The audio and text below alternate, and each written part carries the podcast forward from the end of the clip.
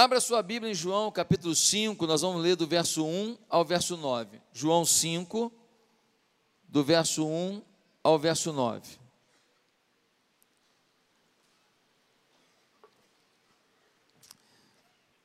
A cura junto ao tanque de Betesda.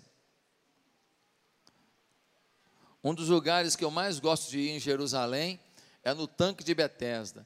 O tanque do tempo de Jesus está lá intacto, está lá, está lá, é ele, está ali e você pode visitar esse local. Setembro nós vamos fazer uma viagem para Israel. Se você quiser estar conosco, procure informações. Você pode ligar aqui para a igreja. Essa caravana em setembro vai ter o doutor Rodrigo Silva fazendo uma conferência, o maior arqueólogo do Brasil, vai estar com a gente fazendo uma conferência sobre Israel. Vai ser top, vai ser muito bacana. Eu espero por você nessa caravana, que financiado, não é barato, mas financiado acaba que facilita a vida. João capítulo 5 diz assim: Algum tempo depois, Jesus subiu a Jerusalém para uma festa dos judeus. Há em Jerusalém, perto da porta das ovelhas, um tanque que em aramaico é chamado Betesda, tendo cinco entradas em volta. Ali costumava ficar grande número de pessoas doentes e inválidas, cegos, mancos e paralíticos. Eles esperavam um movimento nas águas. De vez em quando descia um anjo do Senhor e agitava as águas. O primeiro que entrasse no tanque, depois de agitadas as águas, era curado de qualquer doença que tivesse. Um dos que estavam ali era paralítico, fazia 38 anos. Quando viu, o viu deitado e soube que ele vivia naquele estado durante tanto tempo, Jesus lhe perguntou: você quer ser curado? Disse o paralítico: Senhor, não tenho ninguém que me ajude a entrar no tanque quando a água é agitada. Enquanto estou tentando entrar, outro chega antes de mim. Então Jesus lhe disse: Levante-se, pegue a sua maca e ande. Imediatamente o homem ficou curado, pegou a maca e começou a andar. Isso aconteceu num sábado, e por essa razão os judeus disseram ao homem que havia sido curado: Hoje é sábado, não lhe é permitido carregar a maca. Mas ele respondeu: O homem que me curou me disse: Pegue a sua maca e ande. Então lhe perguntaram: Quem é esse homem que lhe mandou pegar a maca e andar? O homem que fora curado não tinha ideia de quem era ele, pois Jesus havia desaparecido no meio da multidão. Mas Jesus, mais tarde, Jesus o encontrou no templo e lhe disse: Olhe, você está curado. Não volte a pecar, para que algo pior não lhe aconteça. O homem foi contar aos judeus que fora Jesus quem o tinha curado. Vou pedir para você curvar a cabeça, a gente orar. Papai e mamãe que está com o filhinho pequeno, senta perto de uma porta para ficar fácil sair. Nosso berçário é lindo, está à espera do seu neném, para que a gente tenha um mínimo de movimentação nesse momento. Oremos. Senhor, fala a cada coração aqui. Entrega o teu recado. Que eu seja apenas porta-voz da tua boca. Em nome de Jesus. Amém. O versículo 2 diz que perto da porta das ovelhas, a porta das ovelhas é uma das entradas da cidade velha de Jerusalém. E perto dessa porta havia um tanque. E o nome desse tanque era Tanque de Betesda. E esse tanque, ele é interessante, por quê? Porque era muito comum nas cidades antigamente você ter um depósito de água, um tanque na entrada da cidade, para que os visitantes, os peregrinos, as pessoas que chegassem na cidade se banhassem antes de adentrar a cidade. Isso também tinha um papel de saúde pública. Isso também tinha um papel de higiene. Pessoa vem suada, vem daqui, vem dali, pegou uma doença no caminho, pegou um coronavírus no caminho, ele passa aqui, toma um banho, lava as feridas, ele dá uns espirrados aqui dentro, e assim ele já entra na cidade pelo menos limpo, com roupas limpas. Meus queridos, havia um costume neste tanque de Betesda, um tanque muito grande, muito grande, olha, mais ou menos, eu vou dizer, ó, daqui lá naquela parede. Tanque muito grande, com galerias, com níveis. E nessa área aqui tão grande, muitos, muitos doentes ficavam em volta daquele tanque. Paralíticos, cegos, pessoas com as mais diversas dificuldades físicas. Por que, que eles ficavam ali? Porque havia uma crença. E qual era a crença? A crença é que um anjo, de tempos em tempos, ele vinha até o tanque de Betesda e mexia a água. E a primeira pessoa que entrasse no tanque, quando as águas fossem agitadas pelo anjo, seria curada. Era uma lenda. Mas sabe aquela coisa que falar para um, falar para outro, falar para um, falar para outro, e daqui a pouco vira uma coisa que todo mundo acredita? E essas pessoas também não tinham muita oportunidade de trabalhar. Muitas delas viviam mesmo de esmolas, de ajudas. Então, se concentravam numa área, pediam ajuda e ficavam ali na expectativa de que a lenda se tornasse uma realidade. E nisso tem um homem lá, que é um homem paralítico, e ele tem 38 anos de espera. Gente, 38 anos prostrado. 38 anos deitado. 38 anos sem andar. 38 anos sem se mover. 38 anos sem produzir. 38 anos na expectativa do anjo tocar na água. 38 anos não são 38 horas, não. 38 anos é tempo demais. E Jesus chega e Jesus sabe que aquele homem está ali nesse tempo todo. E Jesus faz uma pergunta para ele, muito interessante. Você quer ser curado? Pelo amor de Deus, que pergunta! Não, eu estou aqui parado do lado desse tanque, 38 anos, à toa. Não parece óbvia a pergunta que Jesus fez? Que pergunta é essa, Jesus? Ah, tem um princípio aqui. Há muitas coisas que você só vai receber quanto a boca declarar. Há muitas coisas que a gente, no mundo sobrenatural, a gente conquista declarando. Ah, meu marido, é, ele é um cachaceiro. Então declare: o meu marido é um homem de Deus, vai ser líder de célula nessa igreja, vai ser cheio do Espírito Santo, vai me encantar, eu vou me apaixonar por ele de novo, e nós vamos criar nossos filhos no caminho do Senhor, e o pastor Josué vai confiar nesse homem, porque esse homem vai liderar junto com o pastor Josué aqui, e esse homem vai pregar nesse púlpito, e você começa a profetizar. A nossa boca é a boca da fé. Há muitas coisas que a nossa boca não declara. A gente pensa, a gente fala, a gente não declara e não envolve corpo, alma, espírito, sentidos naquilo. E então a gente não toma posse daquilo no mundo espiritual, não vira uma realidade, não vira uma conquista no mundo sobrenatural que apenas vai depois se realizar no mundo material. Pastor, eu fiz isso e não funcionou. Eu não dei prazo. Mas o instrumento de conquista é a declaração de vitória, é a declaração da fé. Essa é a nossa arma. A nossa arma é a declaração da conquista pelo poder de Deus e pelas promessas de Deus. Claro que se eu declarar, eu serei presidente da Coca-Cola. Deus não tem nenhum compromisso com as minhas vaidades. Então eu declarei uma coisa que não é embebida da palavra de Deus. Agora, todos os meus filhos hão de servir ao Senhor. Isso eu posso declarar.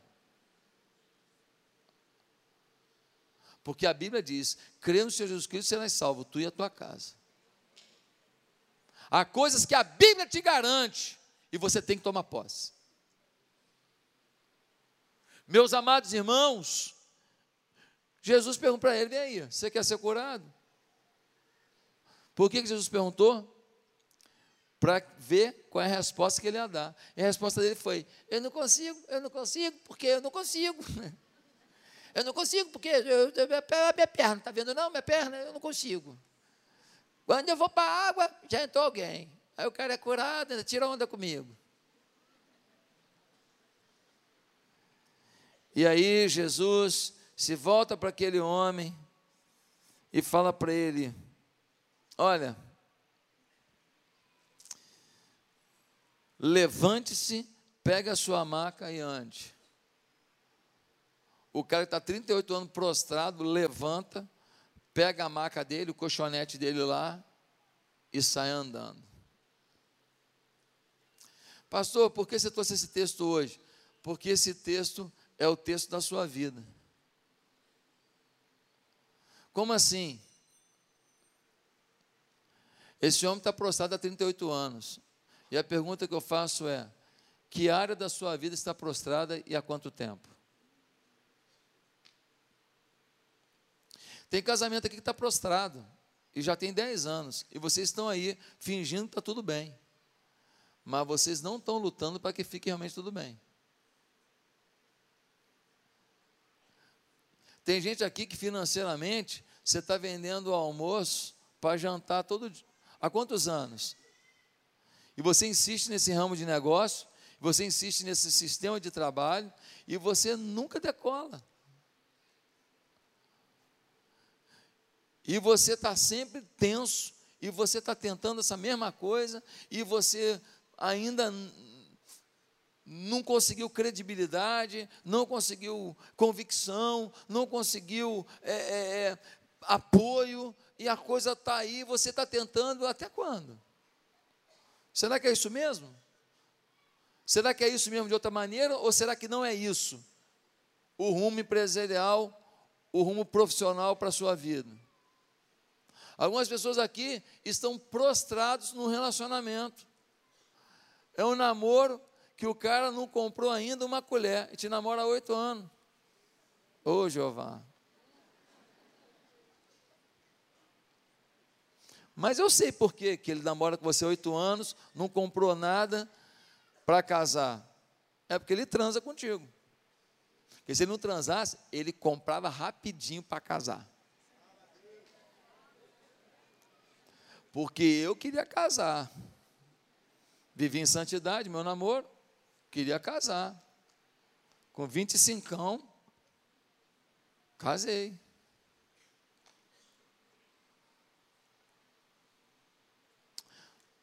Sua vida em Deus está prostrada? A gente cantou aqui, me acende, me aquece, manda a tua chama. Você está na chama ou você está zerado? e você produz uma fagulha de sucesso na hora do culto. Na hora do louvor aqui, você vai, aí você tal, aí bota assim, aí ora, aí fecha o olho, e aí você sente um negócio na epiderme. Um frissonzinho assim, aí você fala, ó, oh, o Espírito Santo. Não, o Espírito Santo não, cara, emoção. Até vendo sessão da tarde dá para ter. Você não é espiritualmente o que você vive na hora do culto. Você é espiritualmente o que você vive no seu dia a dia. Aqui, aqui é o lugar legal. Todo mundo junto, o ajuntamento, poxa, ajuda demais, fortalece, impacta a gente, move a gente. Mas nós não somos crentes de domingo e de hora de culto. Nós somos crentes do dia a dia, sim ou não?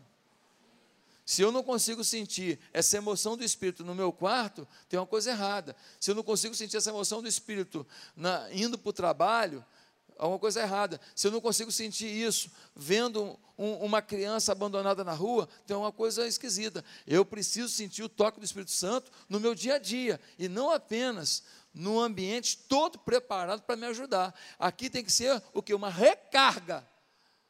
Tem que ser um apoio, uma direção. Mas você não pode circunscrever a sua espiritualidade ao que você vive no horário de um culto. Quem está me entendendo? Quem já está chateado e vai pagar a janta? Meus amados irmãos, muitos de nós estamos prostrados. Ah, pastor, eu vivo apertado financeiramente, mas é a vontade de Deus. Será que é mesmo? Será que é mesmo?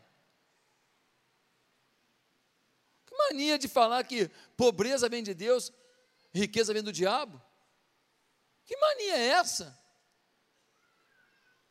Tem nada, tem nada a ver. Você pode ter uma vida muito simples e estar em Deus. E você pode ter uma vida abonada e estar em Deus.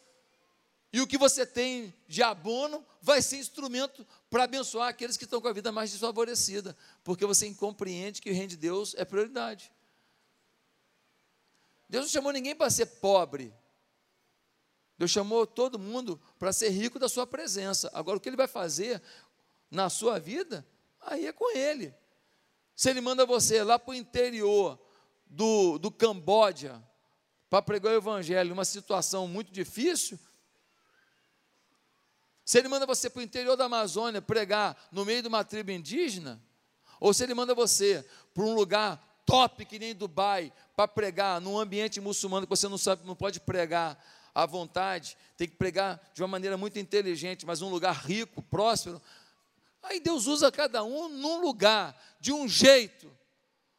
Mas, por favor, tem muita coisa que acontece na nossa vida que a gente bota na conta de Deus, é a vontade de Deus, e não é.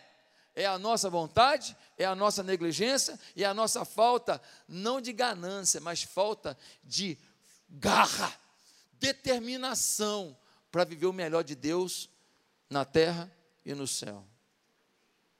E o melhor de Deus na terra não é toda a riqueza e toda a comida boa do mundo. O melhor de Deus na terra está no centro da vontade dele. Meus amados, Deus quer te mandar um recado hoje. Quem quer receber? Quem quer receber? O recado é: sua vida tem que andar. Vida espiritual tem que andar. Casamento tem que andar. Vida material tem que andar. Seu trabalho tem que andar. Seus estudos tem que andar. Suas amizades tem que andar. Seus relacionamentos tem que andar. Seu ministério tem que andar. Você tem que andar. Chega de prostração. Agora, o que impede de andar? Por que, que o camarada está 38 anos? 38 anos na mesma. O que pode estar impedindo você de andar na sua vida e viver os milagres e maravilhas e recompensas e as ações do Espírito que Deus reservou para você? O que pode estar trabalhando você de ser um homem uma mulher que mude a história das pessoas ao seu redor, que mude o seu prédio, que mude a sua rua, que mude a sua empresa, que mude a sua faculdade. Já imaginou se nós estivéssemos aqui na UFRJ, na UF, na UERJ, na Estácio, em todas as faculdades, um bando de jovens aqui determinados por Deus, que na hora do intervalo fizessem ali alguma coisa linda, bonita, aconchegante, para bater um papo, com uma linguagem interessante, mostrando como que Deus interfere na nossa vida, traz cura, traz milagre, traz paz ao nosso coração. Talvez as nossas universidades não estivessem vivendo as lutas que estão vivendo. Meus amados, queridos, Deus é criativo, sim ou não? Quando a gente olha, olha, às vezes a gente olha para um passarinho, a cor do bicho parece que ele foi pintado na mão, é ou não é? A criatividade de Deus, Deus é criativo, Deus é apaixonado, Deus é empreendedor, Deus é ativo, Deus é cheio de amor. Como é que um Deus assim quer para você paralisação, inércia, estagnação, uma vida xoxa, sem brilho, sem sonhos, sem realizações. Ei, Deus quer que você sonhe em construir alguma coisa para o reino dele. Deus quer que você se imagine sendo alguém mais vitorioso, se imagine sendo alguém mais instrumento dele, sendo alguém mais usado por ele, sendo alguém mais vitorioso nos negócios para mostrar a glória dele, sendo alguém que compra, sim, pode comprar uma casa lá de praia, pode, transforma aquilo no maior berçário de novos convertidos. Leva os amigos para lá e fala: aqui, mas aqui é o seguinte: vai ficar o final de semana aqui, mas é oração de manhã, é culto de tarde. E senão, não vai comer. Ah, então vou embora. Eu tranquei a porta. É. Meus irmãos, nós precisamos estar em todas as áreas da sociedade. Ah, pastor, eu sou, eu sou artista de teatro me converti, vou abandonar a carreira. Não. Não. Monta um espetáculo bacana, cara. Se une com outros, monta um espetáculo férreo, inteligente, que fale de valores, que fale de princípios. Pega essa arte e bota para funcionar de forma a promover bem-estar. Ah, pastor, eu sou jogador de futebol, mas aí no domingo eu não consigo vir na igreja, vou abandonar a carreira. Não, não abandona não, meu irmão. Vai no meio do campo, lá no domingo, faz o culto da hora lá. Ó. Senhor, meu Deus, glória a Deus. Estende a mão para a torcida, repreende todo o demônio ali. Meu Deus do céu. Mete um gol, quando acabar de falar, meter o gol, que a câmera vier filmar, fala, obrigado, pastor Josué, por me ensinar tanto de futebol. Estou brincando. Quando a câmera vier, diga, glórias a Deus é por Ele e para Ele todas as coisas. O meu gol dedico ao meu Senhor. Meus irmãos, é isso. Agora, o que impede sua vida de andar? Sua vida não vai andar, primeiro, se você se acostumar a conviver com gente prostrada. Se você se acostumar a andar com gente prostrada. Olha o versículo 3 o que diz. O versículo 3 vai dizer uma coisa interessante. Ali costumava ficar grande número de pessoas doentes e inválidas. Eles esperavam o movimento das águas. Um monte de gente que está anos e anos e anos prostrada, esperando o movimento das águas. Ele se acostumou a conviver com gente prostrada. Ali estavam todos na pior Ali não tinha ninguém promovendo vitória, promovendo esperança, promovendo sonho. Ali é todo mundo, será que um dia essa água move? Será que um dia alguém me empurra lá dentro? 38 anos convivendo com gente doente, com gente paralisada, com gente dependente da esmola dos outros. Na igreja, Vem todo tipo de gente. Até cachorro consegue entrar ali. Todo tipo de gente. E aqui na igreja, você precisa entender que aqui é um hospital. Tem gente que está com uma micosezinha, qualquer pomadinha cura, e tem gente que está precisando de uma quimioterapia, meu amigo. E tem gente aqui que está em estágio terminal. Só um milagre. E às vezes você confia numa pessoa e você dá o seu ouvido para uma pessoa e você é, é, é, recebe influência de uma pessoa na igreja porque ele é da igreja. Ei, às vezes ele é um doente. Ele está bonitão por fora, por dentro ele tem câncer na alma, traumas na alma, decepções na alma, angústias na alma. É uma pessoa rebelde, é uma pessoa que não tem lealdade, é uma pessoa que, que não é muito honesta nos seus negócios. E cuidado com aquele que chega para você falando: olha, eu tenho não sei quantos milhões, eu tenho. Olha aqui, ó, aqui na igreja, ninguém, ninguém deve fazer negócio com ninguém porque é da igreja.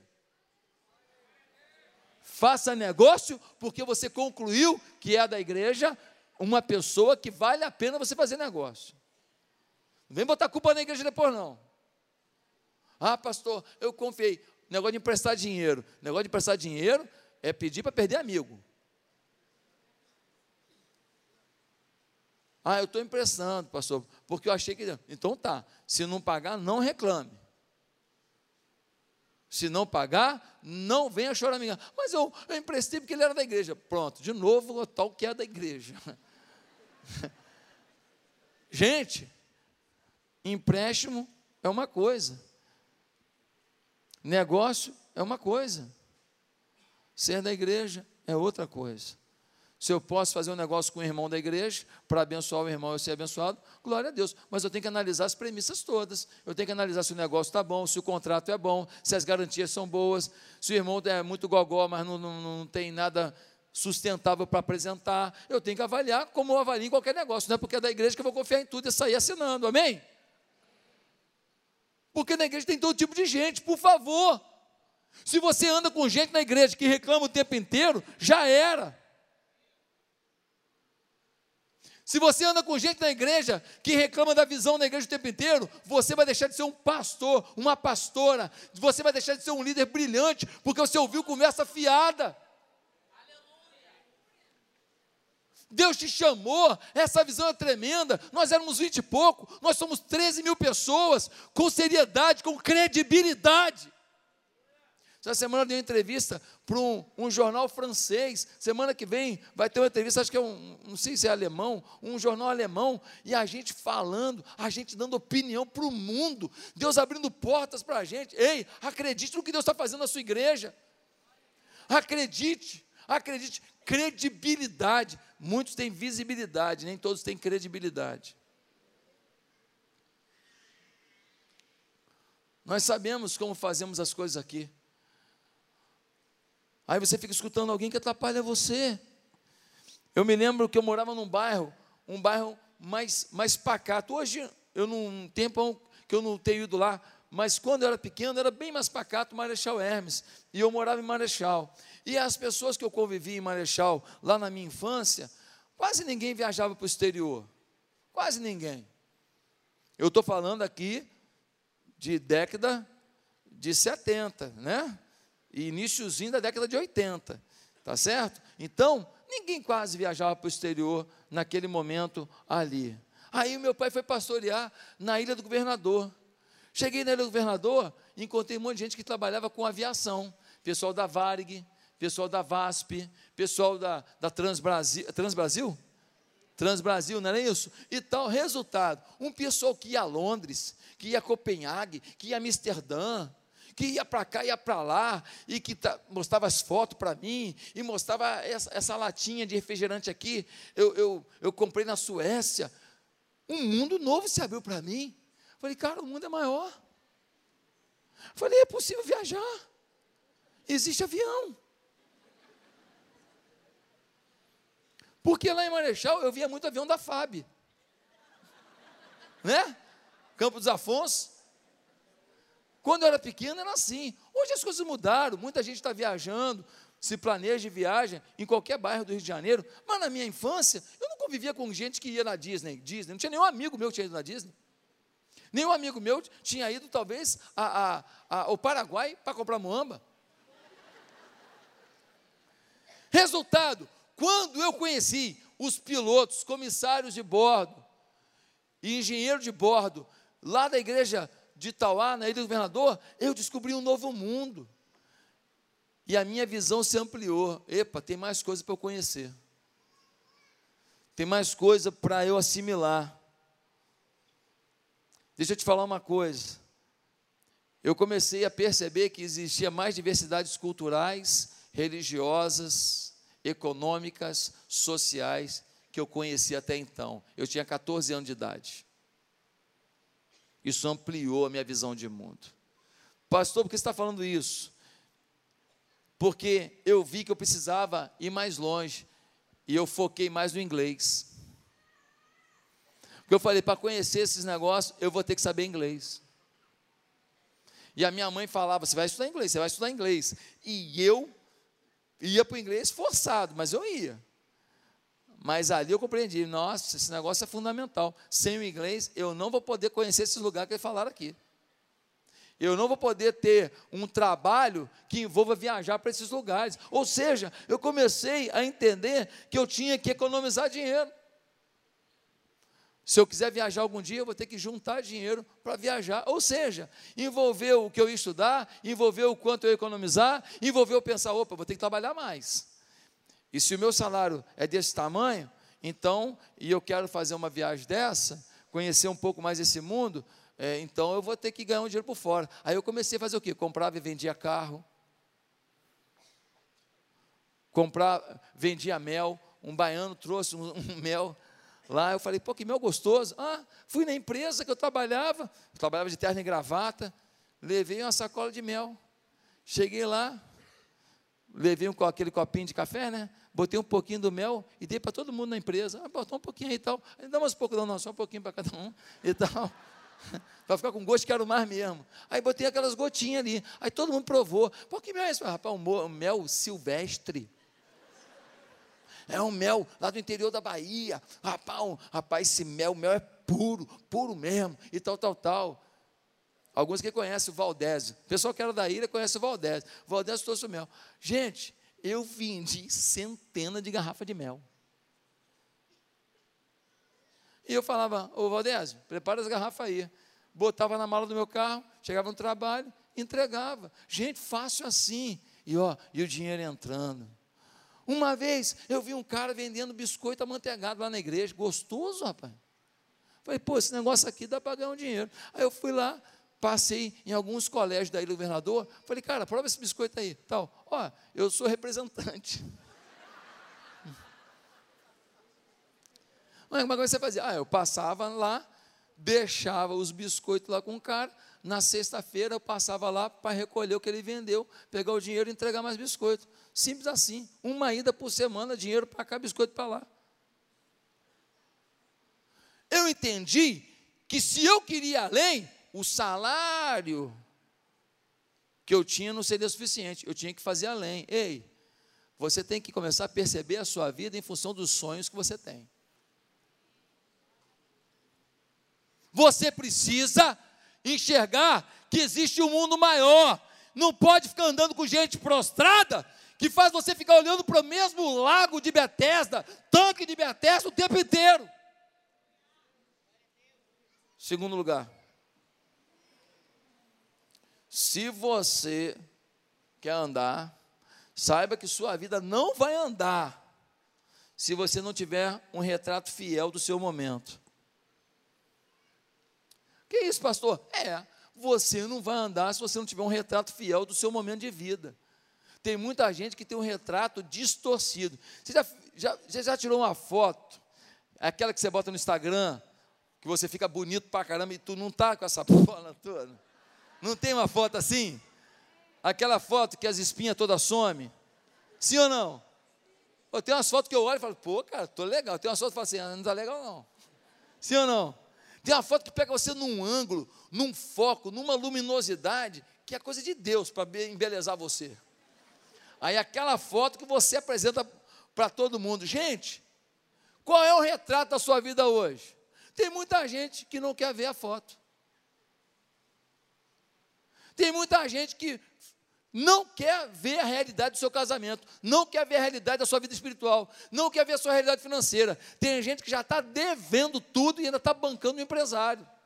Tem gente que está indo comer fora e você já era para ter parado há muito tempo.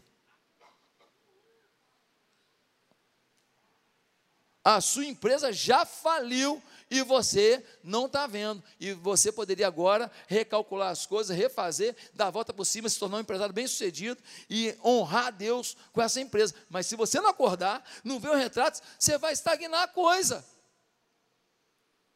Ah, minha vida espiritual. Tem gente que está vivendo do que os outros falam sobre ele. Ah, a irmã fulana, muito espiritual. Ah, a irmã fulana, mulher de oração. Ou oh, cada conselho que ela me deu, aleluia. Ei, você mesmo sabe que você não ora quase coisa nenhuma mais. Você não lê Bíblia quase coisa nenhuma mais. Você tem inveja de todo mundo. E essa irmã que está elogiando você, você morre de raiva dela. Porque ela está magra.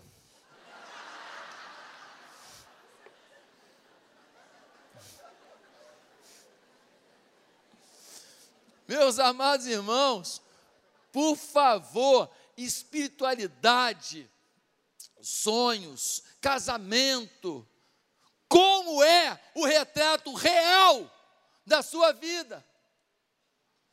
Muita gente não vai andar, não é porque o retrato está ruim, não, é porque não quer ver o retrato. Retrato ruim, Deus conserta. Retrato ruim, Deus embeleza.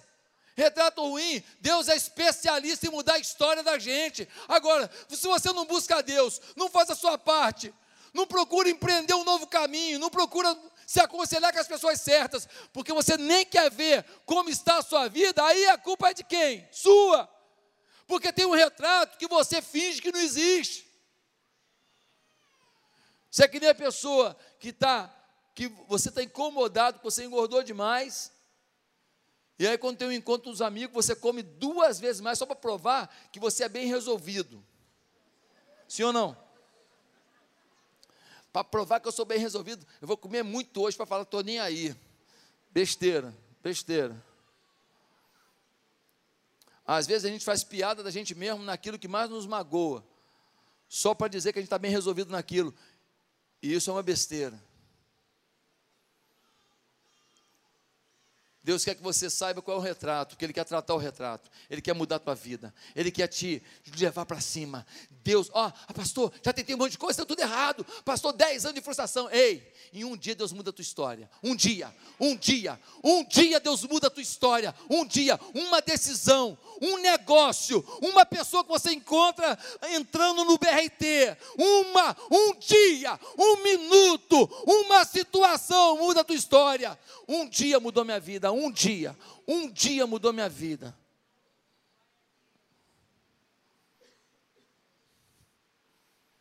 Um dia, eu entrei no seminário teológico Batista do Sul do Brasil. Eu entrei naquelas, naquele seminário para começar o curso teológico. Aquele dia mudou minha vida. Tudo que eu vivi com Deus até hoje, todas as bênçãos que Deus me deu, dificuldades também vieram, lutas também. Eu choro, irmãos, eu choro. Eu já chorei muito e eu tenho lágrimas. Eu não estou aqui, ah, é o campeão mundial, ah, o pastor, só aventura, só vitória. Ei, ei, não se engane, estou no mesmo barco que você. Eu não estou aqui para bancar o super-herói, mas uma coisa você pode se inspirar em mim. Uma coisa você pode esperar. Eu tenho uma palavra na minha vida, é a palavra motivação. Motivação vem de motor, motor turbina a gente para a gente andar. Motivação, o motivado ganha do inteligente. Eu não sou pastor mais inteligente, eu não sou pastor mais capaz, mas eu sou motivado e ninguém ganha de mim nisso.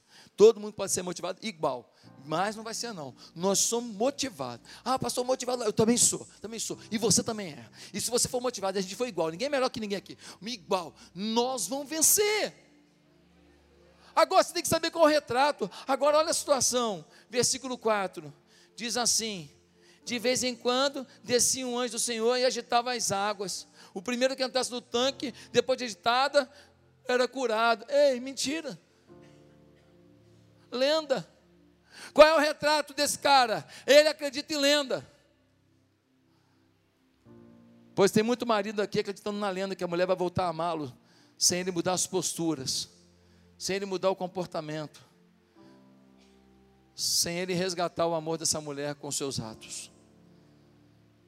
Tem muito filho aqui acreditando na lenda que ele não precisa do conselho dos pais, que ele é independente, que ele é o cara que os pais são retrógrados, que ele conhece o mundo, que ele sabe como é que é, que os pais são quadrados. Inteligente aquele professor lá da universidade que falou para ele que, que o que vale é o prazer, e que droga tem que ser legalizado, e que aborto é uma boa porque meu corpo, meus direitos, seu corpo, seu direito, mas o bebê que está ali não é seu corpo, é outro corpo.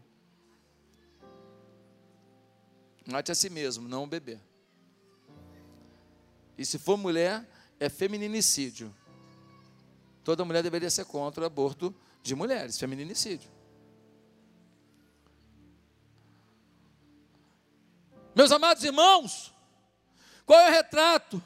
Tem gente que está a um, um fio de cabelo, um fio de cabelo, para sair da igreja. Você não tem mais vínculo com ninguém, você não ama mais as pessoas da igreja, você não se relaciona, você não está em célula, você não vai para a comunhão, ah, eu fui na célula, me aborreci. Aí eu parei. Eu parei. Parou por quê? Porque parou. Parei por quê? Porque eu me decepcionei. Tá bom. Se a sua mulher fizer a mesma coisa com você, já era, né? Você vai chegar em casa e não encontra mais, porque você também já a decepcionou. Com certeza eu já decepcionei a Bianca algumas vezes, e ela a mim milhares de vezes, não estou brincando. Algumas vezes também. Algumas vezes. Mas nós temos uma aliança. Nós temos uma aliança. A aliança não está sendo questionada por causa de uma decepção. Por causa de uma fala que foi maldada, por causa de um apoio que não veio, por causa de uma, uma não presença que era necessária. Ei, ei, a aliança é maior do que um erro de momento. Qual a realidade do teu problema? Qual a realidade teu, da tua vida? Qual a realidade financeira que você vive? Você, ah, eu quero ter isso, quero ter aquilo tal. Você está sonhando, porque você não está fazendo nada para chegar lá. Pastor, eu tenho um sonho do aplicativo. Tá, e aí? E aí? Vai fazer o que para esse aplicativo virar realidade e você turbinar o dinheiro e me pagar esse almoço, caramba? Quando? Quando vai ser? Não, tem gente que fica só no mundo do sonho, mundo do sonho. O seu retrato é o seguinte: você é o Forrest Gump, está sentado na pracinha, sentado no banquinho, contando aquelas histórias para gente. Vamos ver o teu filme. Deus quer que você haja, porque Ele vai agir em teu favor.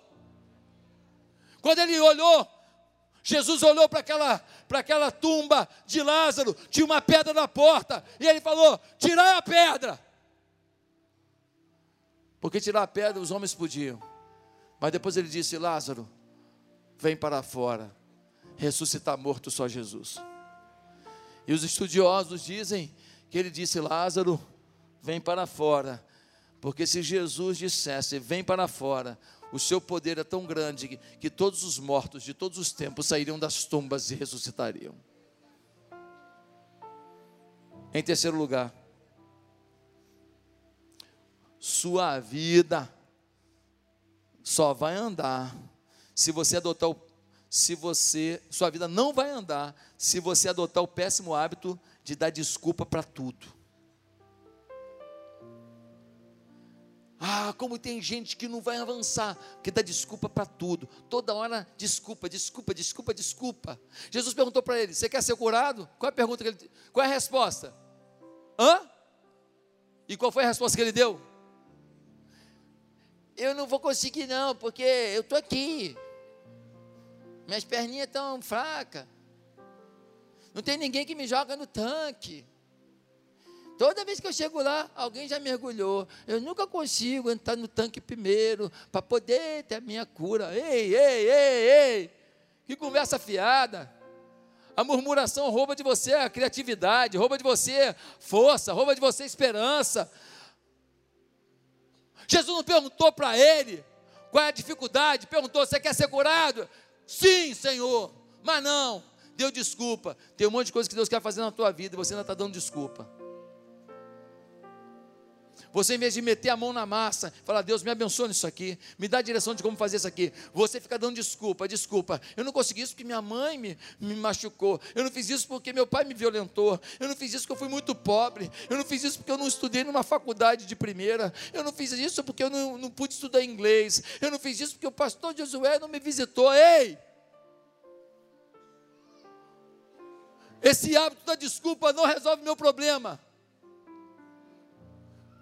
algumas coisas da minha vida que não, que não avançaram ainda. Eu digo, Deus, eu sei que eu errei para essas coisas não avançar, me perdoe, mas me dá a segunda chance.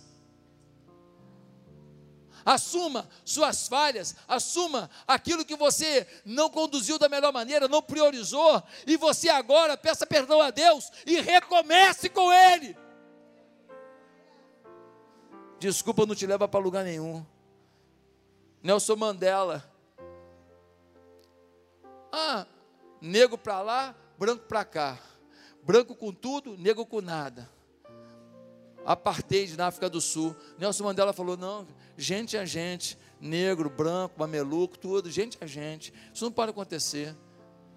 1964 ele é condenado à prisão. Nelson Mandela fica 26 anos na prisão. 26 anos. A maior parte desse tempo numa solitária.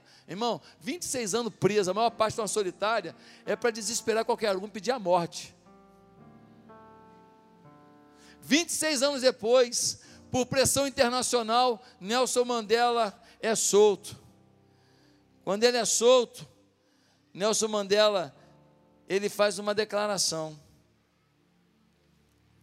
E nessa declaração, Nelson Mandela vai dizer o seguinte: Eu lutei contra a dominação branca e lutei contra a dominação negra.